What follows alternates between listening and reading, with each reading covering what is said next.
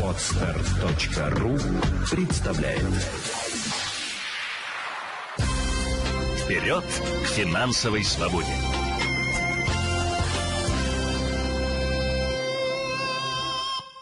Традиционно декабрь – это время важных покупок, предпраздничных скидок и продуманных финансовых решений. Но как совместить все эти э, параметры и остаться в выигрыше? Это полезная консультация в студии Марианы Дьякова, и мы начинаем. Сегодня о том, как сохранить деньги от инфляции и куда их можно вложить, мы будем говорить с финансовым консультантом Еленой Феоктистовой. Елена, доброе утро. Доброе утро. Напомню сразу телефон для наших телезрителей. Обязательно дозванивайтесь, задавайте все финансовые вопросы, которые вас интересуют. 630 85 85 72. Ну, или пишите, в крайнем случае тоже ответим на пользу собака topsbb.tv. А, ну, все, декабрь начался, началась такая предновогодняя гонка такой э, чисто бытовой вопрос. Э, когда покупать подарки на Новый год выгоднее? Ну, вообще выгоднее на Новый год покупать в январе, в конце, в начале февраля. Как-то не странно. То есть Хороший межсез... совет. Межсезонье, да. Подарки лучше будет закупаться заранее, и лучше это не делать в ажиотаж, не делать вот перед самыми-самыми новогодними праздниками, потому что, э, как уже показывает опыт и практика, о том, что все эти скидки – это в первую очередь маркетинговый ход. И даже я сравнивала в этот, э, в, в, в этом месяце, ну, ну вот в прошлом в э, ноябре. Да, это была черная пятница, которая пятница, тянулась весь месяц месяц. Да, да, тянулась весь месяц. И я причем сравнивала о том, что у меня один из детей захотел наушники, и э, я что-то не смогла их купить там в сентябре, то ли забыла, то ли замоталась. И в ноябре я выхожу, ну скидки же. И, Конечно. И, и наушники, которые стоили в сентябре две с половиной, а в ноябре стали стоить э, четыре с половиной, и на них сделали скидку и продавали их за три с половиной. Прекрасно. то есть э, очевидно, что все вот эти вот распродажи, это в первую очередь маркетинговый ход, и, конечно, мы на них ведемся, потому что нам кажется, что все же покупает, значит, это дешево, и мы видим а, реакцию о том, что была такая цена, зачеркнута красным. Да, и мы не проверяем ту первую цену, может Конечно, быть, она совершенно не соответствует действительности. Конечно, то есть самое-самое э, выгодное время вообще для обновления гардероба и для приобретения каких-то подарков, это вот э, начало года, межсезонье, да, это когда сменяется коллекция, это конец января-февраль, э, меняются коллекции в магазинах, и лето, июнь, июль. Вот в этот период действительно выгодно покупать и затариваться подарками и какими-то Будем иметь в виду на следующий год, но вот сейчас э, лучше пойти, например, на этих выходных в магазин, чем ждать э, до Нового года? Да вообще лучше даже не ходить в магазин, чтобы вы глазами так. не покупали, а лучше через интернет-магазин покупать. Но при этом лучше заранее список составить, чтобы вы тоже не увлеклись. То есть самая правильная как, культура управления деньгами говорит, определитесь бюджетом. То есть сперва мы должны понять, сколько у нас вообще есть денег на подарки э, друзьям, близким и знакомым. В идеале, чтобы эта сумма составляла не более 5% от вашего годового дохода угу. на все подарки в год.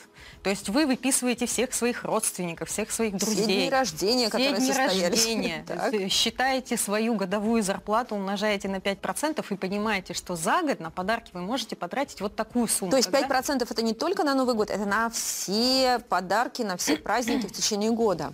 Совершенно верно. Ну, никто же этого правила не соблюдает. Мы обычно всегда тратим, а, ах, была не была, гулять так гулять и так конечно. далее. Конечно, Новый год же, волшебство, конечно. хочется подарить все. Конечно, конечно, хочется подарить все. Но, к сожалению, это приводит к тому, что потом мы начинаем в январе стискивать зубы. И есть старые оливье. как минимум. Но я надеюсь, что на полку мы их не складываем хотя бы. Но это все равно очень существенно бьет по нашему карману и сказывается на качестве нашей жизни. Поэтому лучше в идеале планировать заранее. Прекрасное правило с пятью процентами. Э, посчитаю, мне прям даже интересно стало. Да. Ну и после того, как мы определились с бюджетом, мы определились со списком подарков, дальше мы залезаем в интернет-магазин и начинаем сравнивать цены и искать самые выгодные. Зачастую в интернет-магазинах действительно эм, и подарки, и какие-то вещи дешевле на 20 20-30% можно найти. Почему? Потому что ну, и в интернет-магазину не нужно арендовать помещение. Конечно. Ему не нужно платить э, там, сотрудникам или еще да. что-то. Это несколько операторов, которые сидят и координируют заказы. И так вы сможете сэкономить. А самое главное, что вы, на вас что-то не нападет, и вы лишнее не купите. Потому что как обычно... Не соблазнить ничто лишнее. Конечно, потому что приходим в магазин, кажется, вот нужно там обновить детям гардероб, нужно там обувь подобрать. И тут же ты, на тебя нападает какая-нибудь юбка, сумка, платье, платье или еще что-нибудь. бросится к тебе. Конечно. И хочется, а я что не заслужила? Вот я детям покупаю, а я же тоже человек. Как вы все правильно говорите. Ну, у всех чувства одинаковые, поэтому с точки зрения экономии лучше планировать заранее и расходы, сумма бюджета, и планировать, какие подарки мы будем покупать, выставляем список и в, строго по списку в интернет-магазине подбираем по своему бюджету. Прекрасные советы, а, но теперь уже непосредственно перейдем к денежным нашим средствам. А, насколько сейчас актуально хранить деньги на депозитных вкладах? Насколько это сейчас выгодно и может быть, есть тут тоже какие-то советы, на что нужно ориентироваться, потому что процентные ставки везде разные, они могут быть какие-то минимальные, но нас как бы прельщают какой-то стабильностью, например, этого а, вклада и возможностью его пополнять и снимать. А есть достаточно высокие, вестись ли на них, верить ли им. Вот тут какие могут быть советы? Ну, опять же, исходим из правил, которые существуют в культуре управления деньгами, и э, правило говорит о том, что, конечно же, финансовый резерв должен быть, и самое разумное его хранить на банковском накопительном счете или на банковском депозите, но не строгом. А, э, деньги, которые хранятся в банке, вы должны понимать о том, что мы их не сохраним там на долгосрочном промежутке. То есть это деньги, которые нам понадобятся ну, в случае какой-то цели в ближайший год-два. То есть это или оплата отпуска, или оплата обучения ребенка. То есть, ну, по сути, такое. функция такая, что мы просто их отгораживаем от наших от текущих себя. расходов. Совершенно верно. Мы их отгораживаем от текущих расходов, мы их отгораживаем, ну и в кошельке-то дома они же подвергаются инфляции сильнее, а там хотя бы хоть и маленькие процентные ставки, они хоть как-то отбивают эту самую инфляцию, что-то получается сохранить. Ну и плюс не забываем правила сложного процента, можем положить деньги на депозит с капитализацией ежемесячной, и тогда мы будем даже зарабатывать чуть больше. Угу. А, это первое. А если мы говорим все-таки про валюту, то на сегодняшний момент валюту уже выгоднее хранить дома, потому что э, есть определенные ограничения, связанные с валютными э, массами иностранными, поэтому здесь не имеет смысла открывать банковские депозиты или счета, здесь можно и дома дома оставить, тем более проще будет пользоваться, если вы захотите куда-то уехать. Если говорить о валюте, то раньше совет был такой, хранить все в трех валютах, в рублях, э, в евро и в долларах. Сейчас ситуация изменилась. Есть ли вообще смысл в евро и долларах или вообще нужно ориентироваться на юани сейчас? А, правило хранить в трех валютах, оно неизменно для развивающейся страны. А мы с вами живем в, в, в экономике развивающейся. То есть это правило сохраняется. Тогда какие выбрать? А вот убеждение в том, что якобы это всегда должны быть евро и доллары, это ошибочное. Ни один финансовый консультант никогда не говорил о том, что это строго евро и доллар. Просто так сложилось, что это одни из самых популярных валют. Куда бы ни приехал, ты той или иной валютой можешь воспользоваться. Поэтому хранить нужно в трех валютах все так же. А, не обязательно, большая часть у нас хранится в рублях, потому что мы живем и зарабатываем в рублевой зоне. Условно, две трети от нашего резерва финансового – это рубли. А одна треть – это две другие любые валюты. И вот здесь вот я всегда говорю о том, что развитых стран. То есть это могут быть и сингапурские доллары, это могут быть и франки, это могут быть и фунты и так далее. А, мой, ну вот мое такое, знаете, убеждение о том, что э, мне странно, почему люди хранят в юанях, потому что это тоже развивающаяся экономика, и, соответственно, любая развивающаяся экономика подвержена волатильности, и, соответственно, курс валют может очень сильно скакать. Поэтому если хранить в юанях, то вы должны быть морально готовы к тому, что динамика будет огромная. Поэтому лучше выбирать все-таки вот ту одну треть резерва, которую мы хотим сохранить, уж тогда уж лучше выбирать какие-то валюты развитых стран. И, повторюсь, их э, проще сейчас уже хранить дома. А вот валюту, например, такую достаточно экзотическую, но стабильную, а, не трудно ли будет потом, например, в случае необходимости обменять? А, ну, на, на сегодняшний момент э, ограничений таких жестких еще пока нет. То есть э, сейчас это можно сделать э, пока спокойно. Как там будет дальше, я не могу, конечно, прогнозировать, какие там, к сожалению, примут уже правила и ведения. И здесь можно руководствоваться даже тогда вашей личностью. Если вы путешествуете, если вы любите все-таки уезжать куда-то за границу, то тогда имеет смысл хранить вот валюту такую иностранную где-то у себя дома. Для того, чтобы в том числе ее использовать на путешествие. А если вы не путешествуете или путешествуете исключительно по России, и вам, в принципе, иностранная валюта не нужна, ну, здесь вы уже можете просто как бы пренебречь, так скажем, правилам разделения, и тогда все хорошо. Просто хранить в рублях. Да, угу. тогда все сохранять в рублях, но рубли храним все-таки на банковском счете, желательно с капитализацией процентов ежемесячной, и чтобы этот э, депозит или счет был ли не строгий, чтобы мы в любой момент могли вывести деньги, не потеряв проценты, да. и пополнить в любой момент, даже 100 рублей, чтобы не было каких-то ограничений. А в каком банке лучше открывать такой счет? В том же, например, в котором у тебя зарплатная карта, ну, то есть все в одном месте, или тут стоит провести какой-то определенный анализ э, и вовсе не смешивать все эти понятия в единое? Ну, анализ обязательно надо сделать. Э, я понимаю, что количество там банковских карт в кошельке, оно надоедает, и путаешься с ними. И если у вас... Главное, э, пин- пин-код не забыть. Да, и главное, пин-коды не забывать, да. Если у вас зарплатная карта там в одном из самых популярных банков, то это не лучшие условия там, честно могу сказать, да, потому что зачастую там нет системы кэшбэка рублевой, там есть некие бонусы, которые не всегда можно потратить, и это очень неудобно. Вот, то есть если мы говорим о самом популярном банке страны, то лучше провести анализ и найти какой-то еще банк, который позволит вам хранить резерв на гораздо более выгодных условиях. Потому что сейчас э, огромная линейка предложений, и есть банковские карты с начислением процентов на остаток, то есть я, по сути, пользуюсь как будто депозит в кармане, это, на мой взгляд, самая удобная история. То есть я не, я не сильно от себя прячу деньги, а я их действительно оставляю в доступе. То есть они работают как финансовая подушка, как колесо запасное. Да, Елена, а вот э, на что ориентироваться, на какую цифру, чтобы понимать, что да, это выгодные условия? Вот какой процент будет являться На сегодняшний момент там, от 4% это выгодно. На сегодняшний момент, понятно, есть процентные ставки и по 7, и по 8, но там надо искать и смотреть, какие условия. То есть бывают по хорошую ставку предлагают, но условия очень строгие. То есть, например, минимально вы должны завести вот столько, и вы не можете выводить там, какой-то определенный период.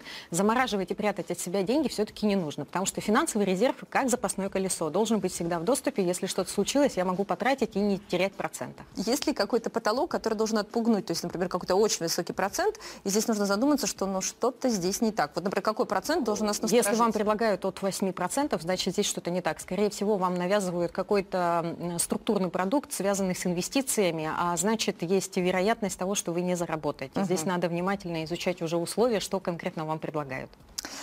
635 85 72 это телефон прямого эфира. Также, как я говорила, вы можете писать на пользу собака topspb.tv. Нам написала Зоя.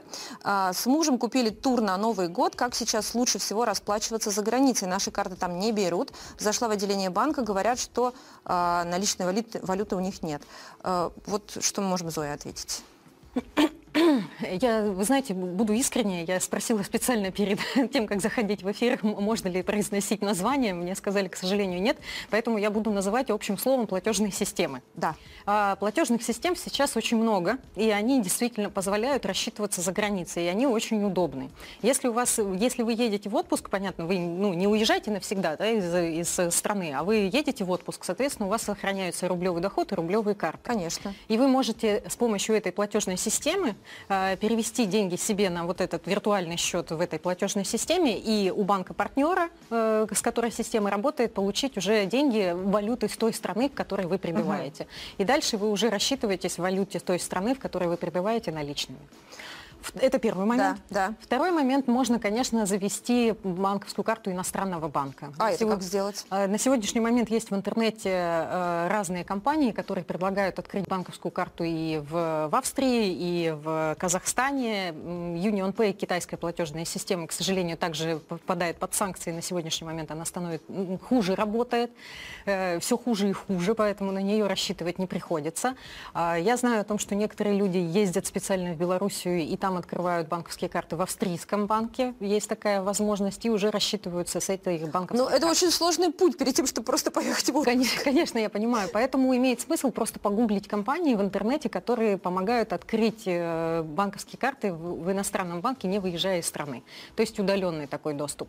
И здесь нужно внимательно изучать э, компанию, смотрите, пожалуйста, на ее документы учредительные, смотрите, как давно она создана, как, какие у нее услуги и так далее, чтобы вы не попались на мошенников, потому что вы понимаете, понимаете, когда Конечно. есть предложение, тут же возникает и спрос у так скажем, недобросовестных граждан. Однозначно. А вот насчет покупки э, наличной э, валюты, это сейчас действительно сложность, как э, пишет нам телезрительница, или все-таки э, с этим нет проблем, надо просто найти место? Надо просто найти место, пока такой степени, чтобы прям все было очень сложно, нет. То есть еще на сегодняшний момент валюта имеется, нужно посмотреть, может быть, не конкретно банк, может быть, какие-то пункты обмена, там, возможно, будет комиссия какая-то большая, но так, возможности получить валюту журналом есть. Нужно просто поискать.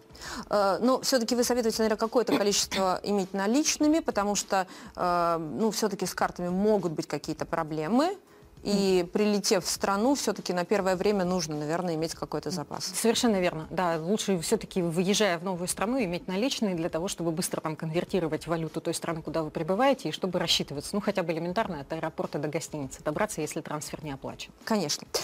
А, мы скоро продолжим обсуждать э, финансовые вопросы, поговорим и о недвижимости, и даже о драгметаллах, но все это будет позже, после небольшой паузы.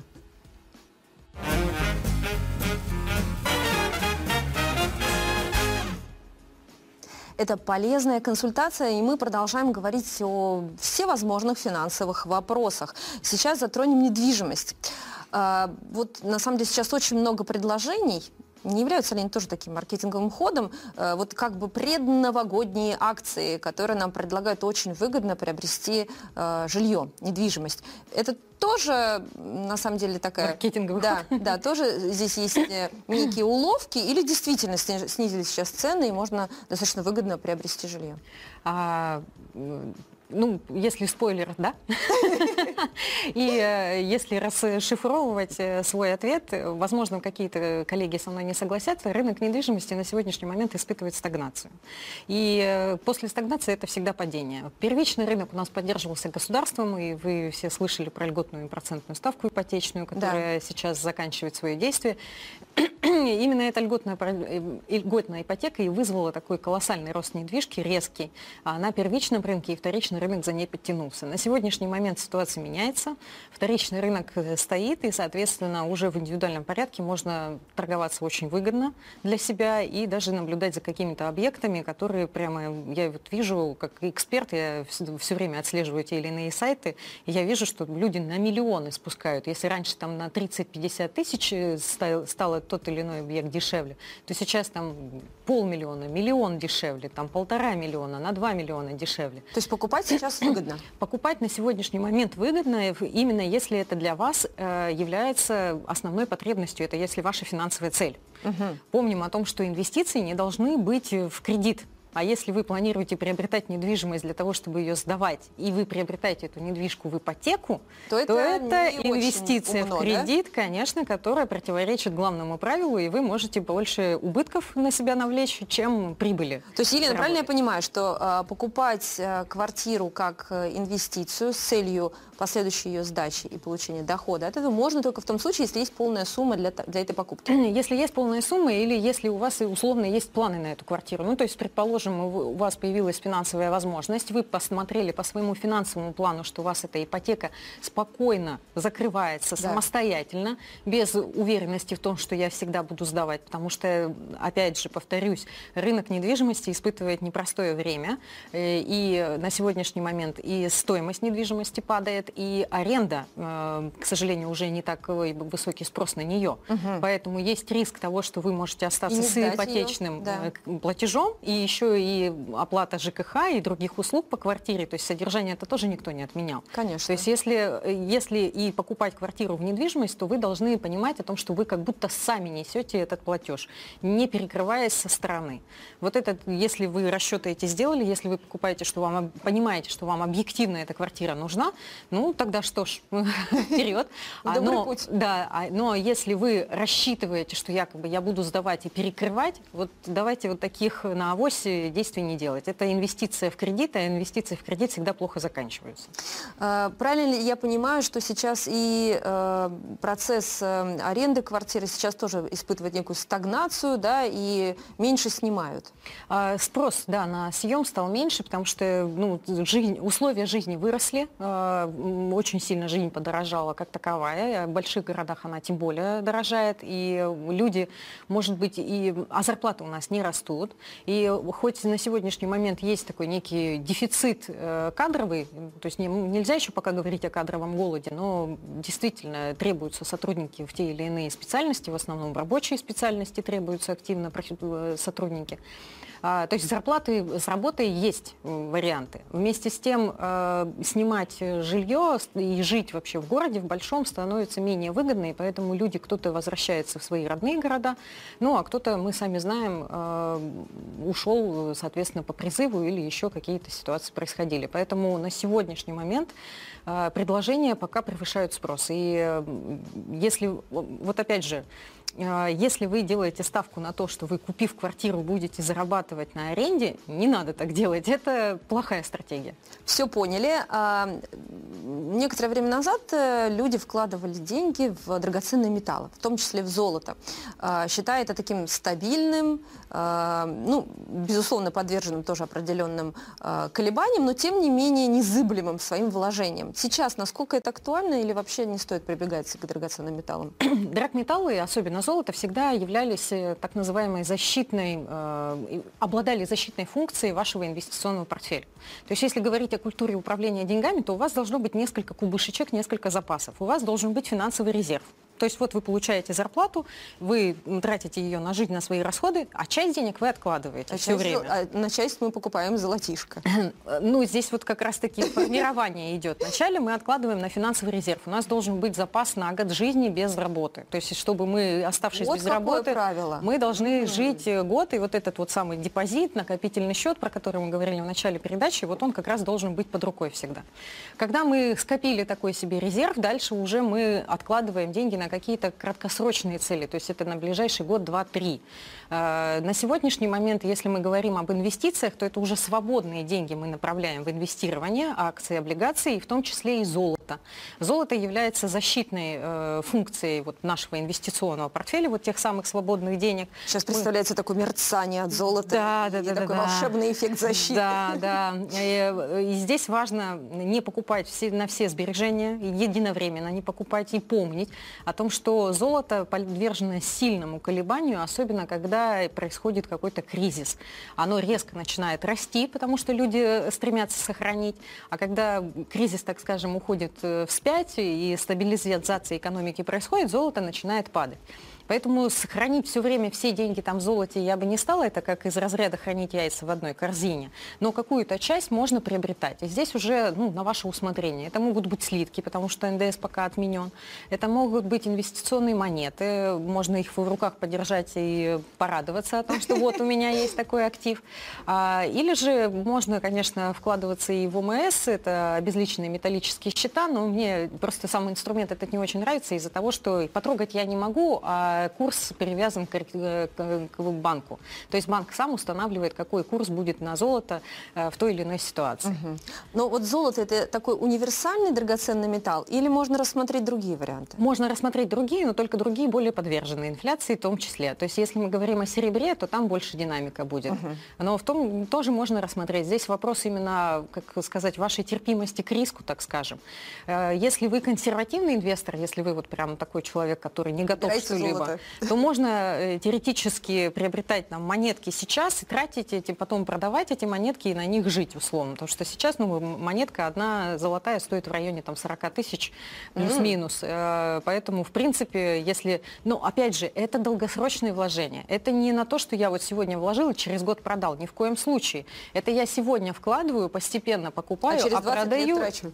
Через 20 лет, да. А с акциями, э, облигациями как дело обстоит, если в нескольких словах словах, насколько сейчас вообще инвестирование выгодно? Инвестирование, оно, в принципе, вот с точки зрения не выгоды надо рассматривать, а надо рассматривать с точки, а с точки зрения, зрения сохранения. Сохранения капитала, совершенно верно. То есть вот мы свободные деньги с вами, резерв у нас есть, накопление на цели краткосрочные есть. И вот те самые свободные деньги, которые нам не понадобятся в ближайшие пять лет, мы с вами можем направить в инвестиции. Но не боясь их потерять? Но опять же, ну, разумно надо направлять, конечно, нужно сделать диверсификацию, то есть распределять между разными активами, то есть это не только акции, это должны быть и облигации, да, вот можно как раз чуть-чуть золота там же прикупить для того, чтобы была полная стратегия соблюдена. И э, здесь мы руководствуемся тем, что, опять же, мы живем в развивающейся экономике, волатильности мы очень сильно подвержены. Фондовый рынок сейчас пока испытывает такие не лучшие времена, так скажем. Вместе с тем, если вы будете вкладываться на долгосрочном промежутке, то есть на долгий срок, тогда вот все эти динамики, падения и взлеты, они будут как раз-таки отбиваться именно временем. То есть э, главное выбрать разумные инструменты, в которых, ну, то есть разумные компании, акции которых вы купите, разумные компании, облигации которых вы купите. Спасибо огромное. Очень много мы смогли сегодня рассмотреть. Много было очень важных лайфхаков и советов. Спасибо вам огромное за этот разговор. Напомню, что мы говорили с финансовым консультантом Еленой Феоктистовой. Вперед к финансовой свободе!